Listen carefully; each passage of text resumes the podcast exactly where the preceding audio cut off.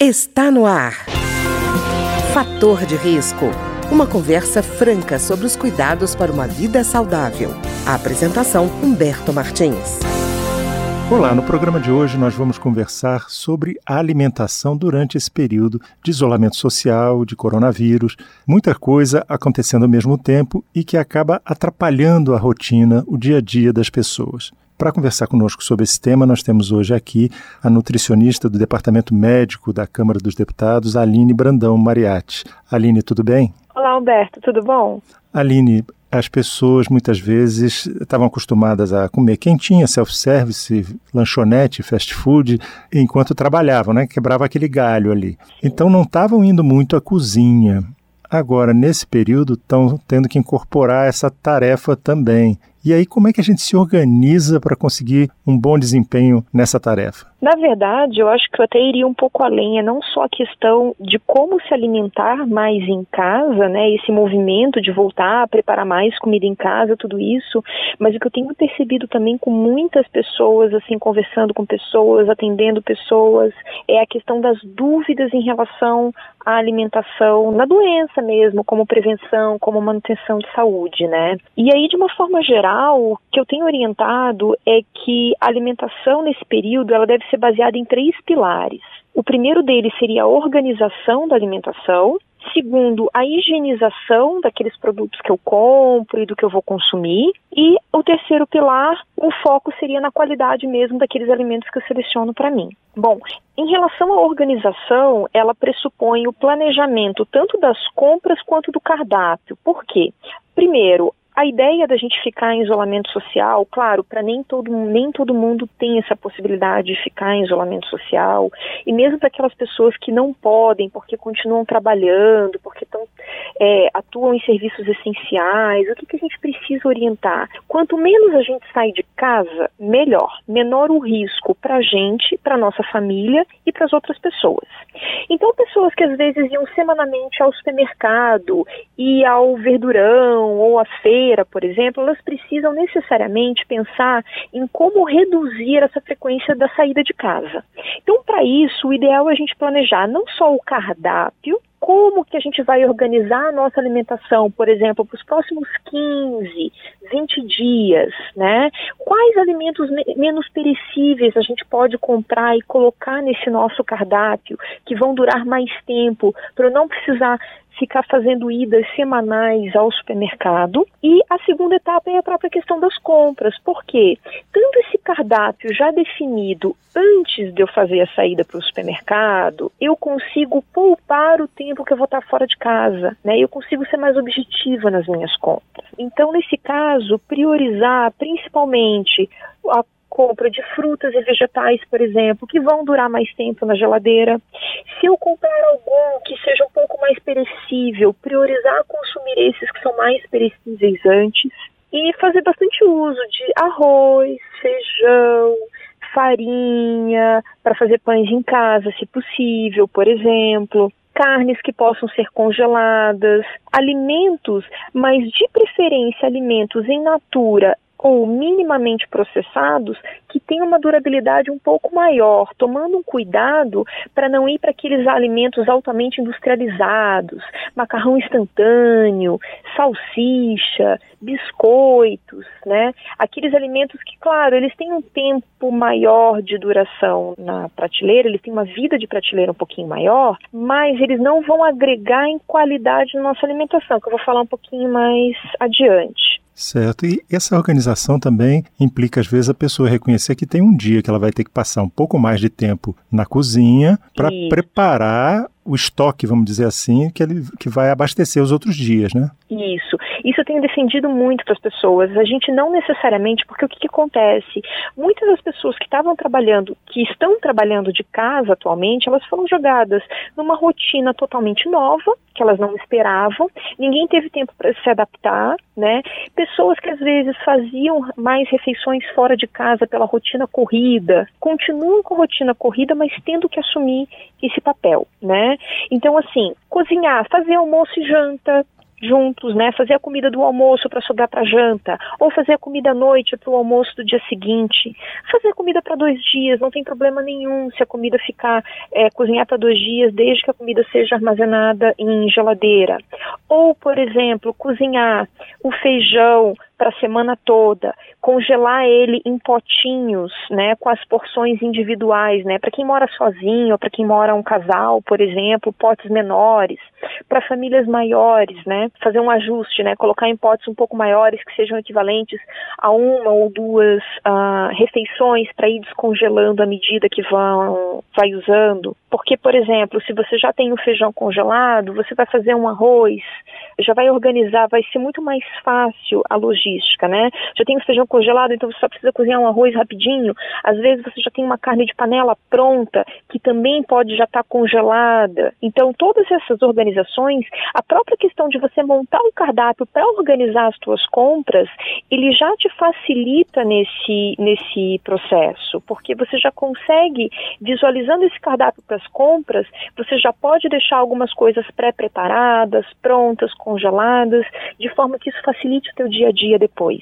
Quer dizer, ela vai ter que se organizar também nessa questão do cardápio, que eu acho que é muito importante para definir, inclusive, o que, é que ela vai esperar eh, em termos de linha de produção durante a semana, por exemplo, né? Isso, isso mesmo. E outra coisa que também é importante, principalmente para as famílias maiores, né? Mobilizar toda a família para ajudar, porque o que, que acontece? Muitas vezes, por esse ser um, um papel que historicamente, culturalmente era da mulher, né? E a gente tem toda essa discussão hoje em dia, cultural e tal. A gente precisa colocar isso, né? É, vejo muita gente, às vezes, com filho adolescente em casa que não ajuda, marido que não ajuda, e aí isso acaba até, é, no momento de tanto estresse, de tanta mudança na vida das pessoas, isso acaba é, levando, às vezes, a conflitos familiares que são desnecessários, porque aí a gente tem uma pessoa de casa que acaba ficando na aquela situação de se sentir com mais trabalho do que as outras, né? E essa organização da geladeira e do freezer, como é que ela deve ser feita? Olha, essencial, na verdade, principalmente é a questão da higienização quando a gente chega do supermercado né? O que que acontece? Aquelas embalagens, todas as embalagens que puderem ser lavadas ou higienizadas devem ser feito isso. O ideal, eu até recomendo que as embalagens que possam ser lavadas efetivamente com água e sabão sejam lavadas com água e sabão porque eu acho mais fácil, né? Chega ao supermercado, dá para lavar? Coloca no tanque, lava tudo junto, escorre, seca com um pano limpo antes de guardar na dispensa, né, ou nos, nos armários. Frutas e vegetais tudo que for para a geladeira precisa ser lavado e higienizado antes, Para as frutas e vegetais, higienizar com vinagre não é suficiente, tá? O ideal é a gente usar a solução de hipoclorito. Como é que a gente prepara a solução de hipoclorito? Para cada litro de água, a gente vai colocar uma colher de sopa de água sanitária. Tem que ser aquela água sanitária básica, aquela que não tem cheiro, aquela tradicional mesmo, tá? Então, uma colher de sopa de água sanitária para um litro de água para higienizar as frutas e os vegetais. Eu vou lavar as frutas e os vegetais, tirando todos os resíduos, vou deixar de molho nessa solução, né, por pelo menos 10, 15 minutos. Depois eu vou enxaguar com água filtrada e acondicionar em potinhos fechados ou sacos plásticos na geladeira, sempre secando bem antes do acondicionamento. Dentro da geladeira, o que, que a gente precisa fazer? Sempre lembrar que aqueles produtos que precisam, é, que são mais perecíveis, né, que precisam de uma refrigeração de uma temperatura mais baixa, eles devem ficar nas prateleiras superiores, né. Então, por exemplo, queijos, alguma embalagem de produto que já esteja aberto, e as frutas e os vegetais a gente coloca sempre nas partes mais baixas da geladeira, onde o frio é menos intenso e aí corre menos o risco de queimar. Uma coisa que é importante que eu esqueci de mencionar é que é o seguinte: eu não devo misturar, na hora de higienizar, eu não devo misturar água sanitária com outros produtos. Por exemplo, eu não posso fazer uma solução com água sanitária e mais vinagre para higienizar os vegetais ou o ideal não misturar a água sanitária com algum desinfetante ou com sabão em pó para fazer a higienização das embalagens, porque muitas vezes o que, que, acontece? O cloro da água sanitária ele pode acabar reagindo com outras substâncias e às vezes até produzir substâncias tóxicas. Então, só para recapitular, o ideal é solução clorada ou água e sabão, que já são suficientes para eliminar a presença do vírus, né? Aline, deixa eu te perguntar, então, e também tem uma coisa, né? Na hora de colocar na geladeira, a gente mistura o que está cru e natura com aquilo que está sendo guardado para uma refeição? Nunca, Não, né? Nunca. Eu nunca posso misturar na geladeira os alimentos que estão crus com aqueles que já foram cozidos, tá? Têm sempre que ficar em embalagens separadas, tá? Alimento cozido pronto, eu tenho que obrigatoriamente acondicionar em potes de vidro ou plásticos, mas que tenham aquela tampinha hermética, que eles não fiquem, uh, eles não podem estar simplesmente cobertinhos com papelzinho ou com plástico. O ideal são aqueles potes herméticos mesmo, né, que, que fecham bem. Não tem problema se eu reaproveitar algum pote de alimento, por exemplo, né, mas é, é importante que eles sejam vedados. E tem uma coisa que a gente não deve lavar antes de colocar na geladeira, que são os ovos. Os uhum. ovos, eles só devem ser lavados no momento em que eles forem ser utilizados.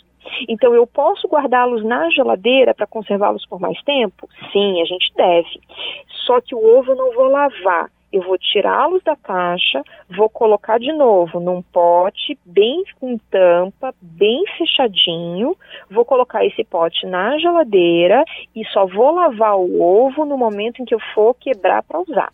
Certo. E, e, as frutas? Porque às vezes você chega da rua, lava e coloca numa fruteira, por exemplo. Só que não vai comer naquele momento.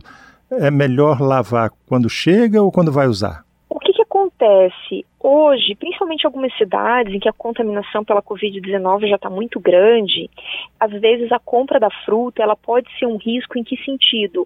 De alguém que manipulou lá a fruta no supermercado está contaminado, tá, né, ser portador do Covid-19 e nem ter os sintomas ou não saber. Então, nesse caso, o ideal é chegou em casa, lava as frutas, já deixa todas lavadas e higienizadas. E aí, se for o caso, vou deixar na fruteira? Ok, na hora que eu for comer, eu lavo ela a segunda vez. Aí eu não preciso fazer novamente todo aquele processo de colocar na água sanitária, na, né? na água sanitária, né? Eu posso simplesmente lavá-la normalmente, porque ela já foi desinfectada antes, né? Também a outra possibilidade é porque daí como a gente vai estar tá comprando fruta para talvez usar por mais tempo, ela fique mais tempo na, na fruteira. Então talvez o ideal seja deixá-las na geladeira também e não na fruteira né? E outra coisa, hum. na hora de comprar as frutas, também uma coisa que é muito válida, que eu tenho orientado bastante as pessoas, é trabalhar assim. Se eu vou uma vez a cada 15 dias para o supermercado e vou comprar banana. Pegar frutas com diferentes graus de maturação. Eu posso pegar tanto bananas mais maduras quanto bananas mais verdes, né?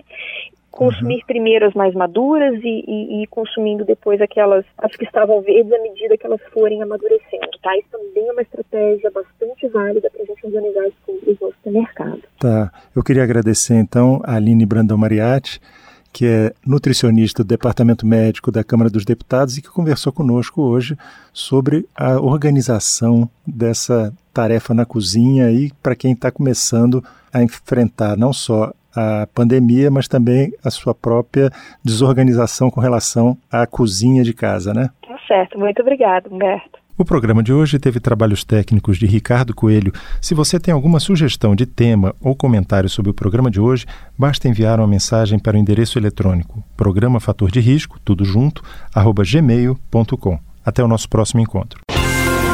Fator de risco, um programa com dicas para melhorar a saúde. Uma produção da Rádio Câmara, transmitida por emissoras parceiras de todo o Brasil.